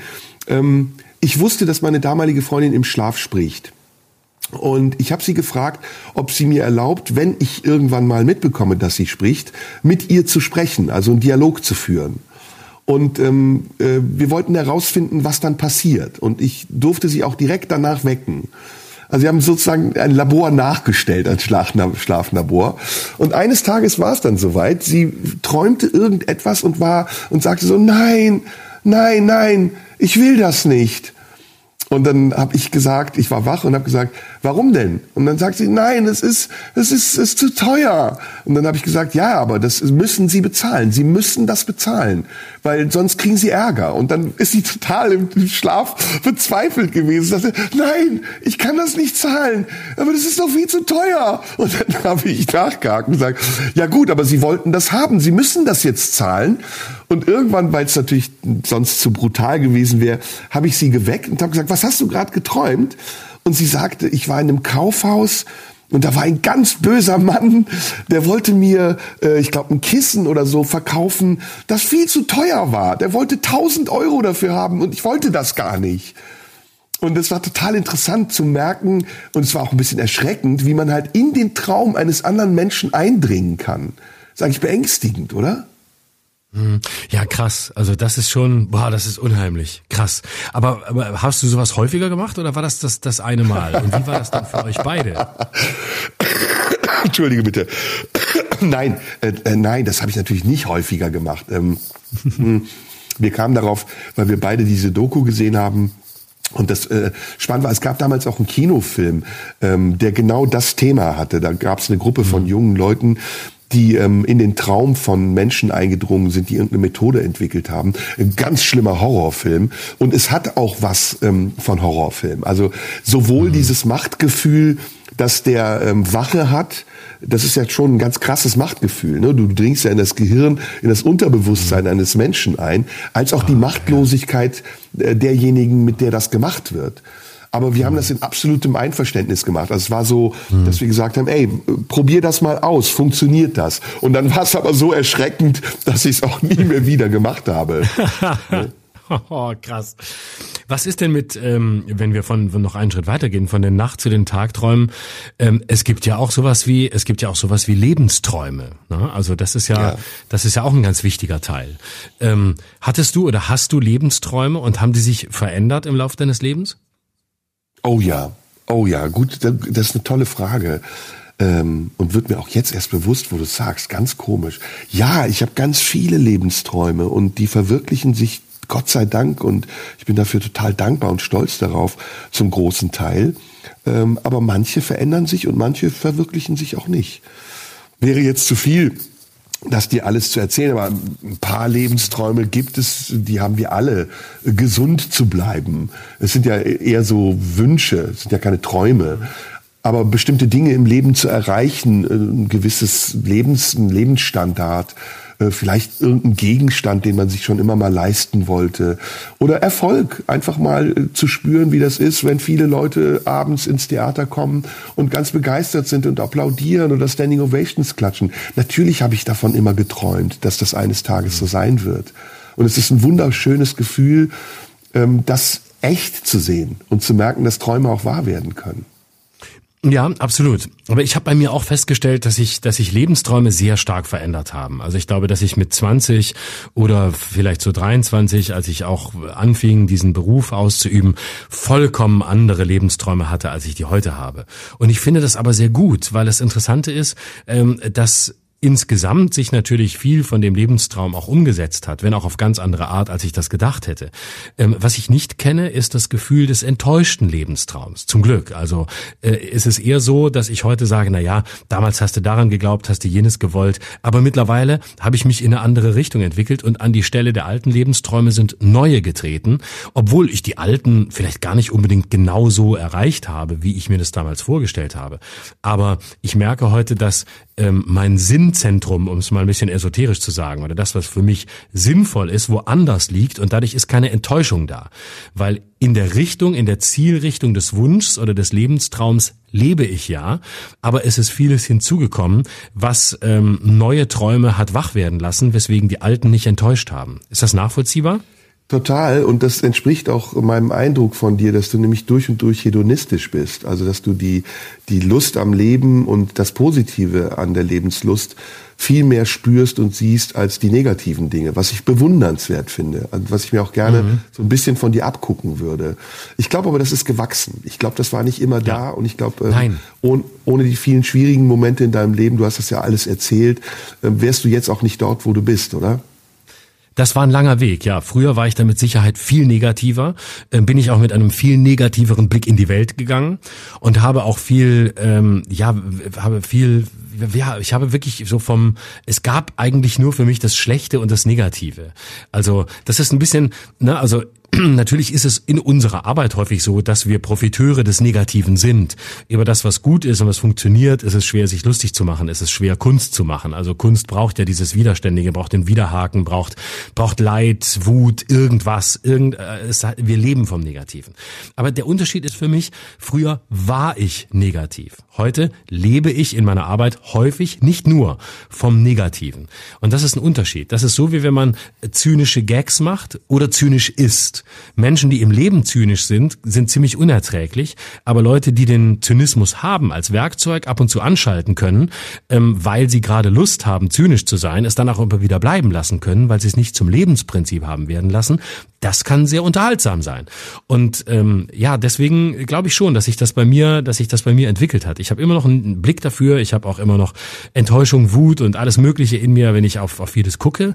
Aber ich lasse mich nicht so sehr, ich lasse mich nicht so sehr davon vereinnahmen. Und ich habe ähm, über über viele Jahre das hedonistische Moment kennenlernen dürfen und leben dürfen und äh, lebe es bis heute. Und das wäre mir früher nicht möglich gewesen. Dafür wäre ich viel zu, hätte ich hätte ich viel zu viel von dem, was das Leben bereithält, schon direkt direkt, wenn es sich angeboten hätte, erstmal in Grund und Boden gehauen, in der Hoffnung, dass sich irgendwas daran findet, weswegen es kein Ziel ist. Ich kann das leider nicht so sagen von mir. Und ich muss auch ehrlich äh, antworten auf deine Frage, ob ich mal negative, enttäuschte Lebensträume hatte. Ja, hatte ich. Viele, zahlreiche. Und einige ganz besonders. Also in Bezug auf Liebe zum Beispiel. Enttäuschte Liebe. Äh, sich auf jemanden mhm. verlassen zu haben, der einen betrügt oder der einen anlügt oder verlässt oder verletzt. Das habe ich erlebt und das war für mich äh, sehr dramatisch. Das war für mich ähm, ja fast schon ähm, fast schon fundamental, also so, dass ich in meinem Glauben an diese Träume, die ja auch immer so eine Leitlinie sind, stark erschüttert war und, und kurz davor war, diese Träume aufzugeben oder nicht mehr daran zu glauben und mich auch vielleicht zu verschließen und zu verhindern, dass ich neue Träume entwickle. Aber das Schöne am Leben ist ja, je länger du es aushältst, desto häufiger zeigt es dir, welche Möglichkeiten noch da sind. Und ähm, man, man kann nur jedem Menschen raten, der in irgendeiner Form verzweifelt ist, und denkt, das Leben würde nicht weitergehen, äh, daran zu glauben, dass es doch weitergeht. Denn es ist wirklich so. Also jede mhm. verschlossene Tür äh, findet einen Schlüssel und alles, jedes Drama, das du erlebst, ist immer, wie du es eben sehr richtig gesagt hast. Und das finde ich ist das äh, hedonistische an dem, was ich meinte. Ähm, jedes, jeder Ärger, jedes Drama, das du erlebst, ist immer die Vorstufe zu etwas Schönerem. Und, ähm, und man kann es noch weiter zuspitzen. Je schlimmer es ist, desto schöner wird's danach. Und man kommt auch immer wieder raus, weil man nicht alleine ist mit sich, sondern weil es Menschen gibt um einen herum, die einen wahrnehmen, weil es Bedingungen gibt, die es verbessern, weil es Momente gibt, die einen erhellen oder einem Kraft geben. Aber bei mir war das lange nicht so und es ist immer noch nicht vollständig so. Ich bin in einem Lernprozess und ich würde sagen, viele Dinge habe ich gelernt. Mit vielen Dingen kann ich heute ganz anders umgehen, als ich das noch vor 10 oder 15 Jahren konnte. Aber es ist auch noch eine Kunst äh, dazu, Dinge zu vergessen und vergessen zu können und Narben auch verheilen zu lassen und ihnen Zeit zu lassen zu heilen und nicht ungeduldig zu werden und aus der Ungeduld heraus neue Frustration entstehen zu lassen. Siehst du, ich warte doch jetzt schon so lange, es wird immer noch nicht besser. Ach nee, da kommt nichts, was das verbessern wird. Es ist alles schlecht. Das ist, das ist ähm, in Ansätzen in mir drin, nicht, weil ich Pessimist bin oder weil ich jemand bin, der dazu neigt, diese Gedanken eher, diese dunklen Gedanken zu haben. Ich bin auch ein großer Optimist und jemand, der immer Hoffnung hat und immer wirklich auch an das glaubt, was noch kommen kann. Aber das hängt auch ein bisschen von der Erfahrung ab. Und ich glaube, die, mhm. Du hast eben das Wort Trauma benutzt. Die Traumata, die ich in meinem Leben hatte, waren einfach eine Spur zu viel. Also ich, ich glaube, das ist jetzt nicht, ich will jetzt kein Mitleid haben, sorry, das klingt jetzt so ein bisschen selbstbemitleidend oder so, als wollte ich jetzt irgendwie mich ähm, ja so darstellen, als hätte das Leben mich arg gebeutelt. Ich hatte auch viel Glück im Leben und kann total dankbar und demütig sein. Aber es gab schon so ein paar Sachen, an denen ich immer noch knabbere. Und da kamen eben auch im Laufe der Jahre welche hinzu, die die Träume, die ich vielleicht brauchte, um die alten Traumata zu verarbeiten, so ein bisschen abgeschwächt haben. Mhm. Ja, also danke, dass du das so schilderst und dass du das so so ehrlich sagst, weil äh, das sind natürlich, ich kann das ja spüren in dem, wie du es erzählst. Das sind äh, das sind natürlich Wunden, die bleiben und die auch nur bedingt heilen können und äh, die man auch, da gibt's auch kein, da gibt's glaube ich auch von außen kein kein objektives Maß, äh, wo man dann leicht sagen kann, ja, aber das war doch nicht so schlimm. Jetzt guck doch mal nach vorn, sondern das sind Erfahrungen, die sind dann so, wie sie sind und die graben sich bei jedem anders ein. Und bei dir graben sie sich so ein und haben eben eben genau diese Spuren hinterlassen, wie du sie ja gerade eben auch sehr, sehr persönlich und sehr anschaulich ähm, äh, erzählt hast. Ich habe die ganze Zeit auch ein bisschen dran gedacht, ob es mir auch so geht. Also ich habe sicher auch ganz vieles erfahren im Leben und erlebt, was, was schlimm und prägend und, und schrecklich war. Ähm, aber äh, ja, ich würde schon sagen, dass es irgendwie immer ähm, einen, einen Weg äh, nach vorne, nach, nach vorne gab, auch trotz aller Enttäuschungen und aller ähm, und aller, aller Widrigkeiten und aller äh, manchmal punktuell vielleicht auch, auch traumatischen Ereignisse, auch wenn ich das ein auch großes, großen Begriff finde und für mich ah, ein bisschen gehemmt bin, den in Anschlag zu bringen. Aber ähm, ja, irgendwie tatsächlich war, glaube ich, für mich das Schockierendste, so im Nachhinein, ähm, wenn Träume nicht in Erfüllung gegangen sind. Und das ist ja ein bisschen auch die Natur der Träume. Ne? Deswegen würde ich auch Traum nochmal von Wunsch unterscheiden. Ähm, ist zwar ein marginaler Unterschied, aber ich glaube, ein Traum ist, ist noch, steht noch höher. Es ist ein bisschen wie der Unterschied zwischen Idol und Vorbild. Ne? Ein Vorbild ist irgendwie näher dran, ein Idol ist weiter weg, dem strebt man nach, aber es ist auch nicht so schlimm, wenn man es nicht erreicht. Während wenn man ein Vorbild nicht erreicht, das ist was anderes. Wenn sich Wünsche nicht erfüllen, ist es ein bisschen wie mit dem Vorbild. Es ist dramatischer, als wenn sich ein Traum nicht erfüllt, weil er eben so weit weg ist. Und ich würde bei mir immer sagen, das Schlimmste war, wenn Träume sich nicht realisiert haben, zu erkennen, wie viel selber ich dazu beigetragen habe, dass sie sich nicht realisieren konnten und festzustellen, dass es eben doch nicht so einfach war, wie ich immer dachte, dass vor allem die anderen dran schuld sind, dass ich meine Träume nicht umsetzen kann, sondern dass ich da auch immer einen verdammt großen Beitrag dazu geleistet habe, dass es nicht dazu kam. Und das waren eigentlich die bittersten Erkenntnisse, weil das bedeutete wirklich Arbeit, nicht an anderen, sondern an mir selbst. Ja, ja, das ist auch krass, was du sagst, weil das auch genau das trifft, was ich eben ähm, meinte und versucht habe, dir zu vermitteln. Ähm, ich glaube, es gibt eine Sache, die wir beide vielleicht nachvollziehen können und die in uns beiden, vielleicht ist es auch ein Bindeglied zwischen uns beiden. Ähm, eine Sache, die in uns beiden ja wirkt oder die sich verändert zwar, aber die gleichbleibend auch immer präsent ist nämlich ähm, der Umgang damit, äh, der Umgang mit Liebe, der Umgang damit geliebt zu werden, aber auch der Umgang damit zu lieben. Und ähm, ich sag's mal von mir und du kannst mal überprüfen, ob das bei dir in irgendeiner Form zum Klingen kommt. Für mich bedeutet aufgrund auch meiner frühkindlichen Erfahrungen zu lieben und geliebt zu werden immer eine Gefahr. Ähm, es, ich ich habe das bis zum heutigen Tage eigentlich noch nicht ähm, verarbeiten oder ablegen oder in irgendeiner Form umsetzen können, so dass ich ein neues Vertrauen in diesen Begriff gewinne, sondern ähm, du weißt ja, die, die erste Erfahrung, die ich gemacht habe, war in ein Heim abgegeben zu werden von meiner Mutter. Mhm. Also ich habe mit, ja. mit, diesem, mit diesem Begriff, jemand liebt mich, immer auch die Verbindung, jemand kann mich aber auch im Stich lassen. Und ähm, äh, bleiben zu können bei jemandem, der mich liebt, ist immer ein, eine, eine ungeklärte Variante. Und daraus ist ein Traum entstanden. Also ein Lebenstraum, ähm, mich danach zu sehen oder davon zu träumen, dass es einen Ort gibt, einen Menschen, ein Ding, eine Sache, einen Gedanken, bei dem ich bleiben kann, eine Heimat, bei dem ich mich wohl, geborgen, sicher fühle. Oder bei der, wir sind ja heterosexuell noch. Ähm, das ist ein ganz großer Traum von mir, der zugleich aber eben mit einer großen Angst verbunden ist, weil der Moment, in dem du anfängst zu lieben, ja auch erstmal eine Ungewissheit äh, in sich hat, weil du nicht, ähm, weil es ja kein Handel ist und kein Tausch. Du sagst ja nicht, ich liebe in einem gewissen Maß und erst wenn ich das Gegenmaß dazu bekomme, liebe ich weiter, sondern es ist ein Relais, es ist ein Schalter, den du loslässt und dann liebst du und du bist eigentlich ausgeliefert und du weißt nicht, ob der andere dich genauso liebt wie du, ob er sich im Laufe der Zeit vielleicht entliebt oder anders liebt oder weniger oder mehr, was ja auch ganz schrecklich sein kann. Es ist, es ist unberechenbar und in dieses Unberechenbare hat jeder, ich sag's jetzt mal, normale Mensch erstmal ein Grundvertrauen, weil er sagt, das ist normal, das ist, wenn man liebt, dann kann man sich auch ähm, enttäuschen lassen. Wenn man liebt, dann muss man auch Trennung in Kauf nehmen. Wenn man liebt, dann gibt man eine Energie und ob man eine Energie zurückbekommt, das ist ungewiss. Und genau dieser Prozess, dieser Vorgang ist bei mir etwas, bei dem ich merke, entweder es funktioniert nicht richtig, das wäre zu brutal. Der funktioniert schon und ich kann natürlich auch Menschen lieben und ich habe jetzt auch kein großes Problem damit zu vertrauen. Aber es ist so eine Nuance von, äh, mh, mm, so wie noch nicht mal ein Stützrad, aber wie der Gedanke, vielleicht bräuchte ich doch ein Stützrad, damit ich im Falle des Gleichgewichtsverlusts nicht auf die Fresse mhm. fliege. Mhm. Und das ist, das ist etwas, wo ich sagen würde, das ist einer meiner großen Lebensträume, der oft auch enttäuscht worden ist und auf ganz bittere Art und Weise, so dass eben diese Verletzungen, die schon da waren, auch nochmal neu aufgerissen wurden und nur ganz, mhm. ganz langsam heilen.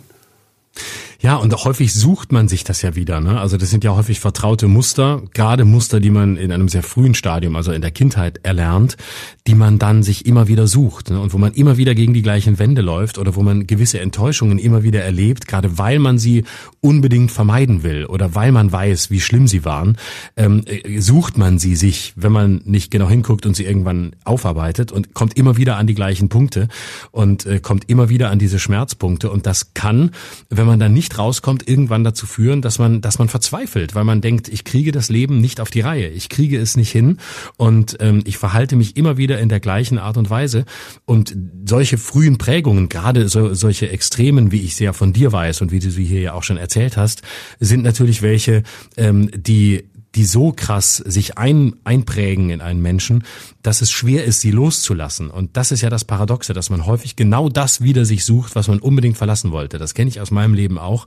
Und es ist harte Arbeit, sich davon, sich davon loszusagen und dann wirklich im, im wahrsten Sinne, und da ist der Begriff frei vielleicht angemessen, im wahrsten Sinne frei zu werden, nämlich frei davon, äh, das Alte wiederholen zu müssen und so einem Wiederholungszwang zu erliegen. Wie Freud in dem Punkt zu Recht gesagt hat, da hatte er wirklich sehr recht mit dem Gedanken des, des, des Wiederholungszwangs. Das kann man bei ihm wirklich lesen. Das ist fast zeitlos gut. Deswegen war es mir wichtig, dir das zu sagen, als du Geburtstag hattest, dass ich dich auch liebe. Und deswegen mhm. ähm, sollten wir uns darauf verlassen, dass die Reichweite dieser Folge ganz ohne Provokation, hätten wir eben als Begriff übrigens auch noch mit einbauen können, sehr, sehr groß sein wird, weil wir nämlich zu allerletzt, glaube ich, unsere Zuhörer auch noch dazu auffordern sollten, diese Folge zu teilen. Und zwar ja. mit so vielen Leuten wie möglich, damit wir, was versprechen wir, wenn wir auf 100.000 Klicks pro Woche kommen? Äh, 50 Euro für je, nein. Nein. Übrigens, was ich vorhin gesagt habe, 50 Euro für jeden Journalisten, der diesen Text schreibt und danach nie wieder einen schreibt, war Quatsch. War Quatsch. Gut, Nur wer bis hierhin gehört gut, hat. dass du der das doch gehört. gesagt hast. Nur wer bis Ähm, hierhin gehört hat, der hat's gehört. Alle anderen nehmen es ernst. Und dann wissen wir, dass Journalisten über diese Folge schreiben, die sie nicht bis zu Ende gehört haben und dann können wir sie überführen.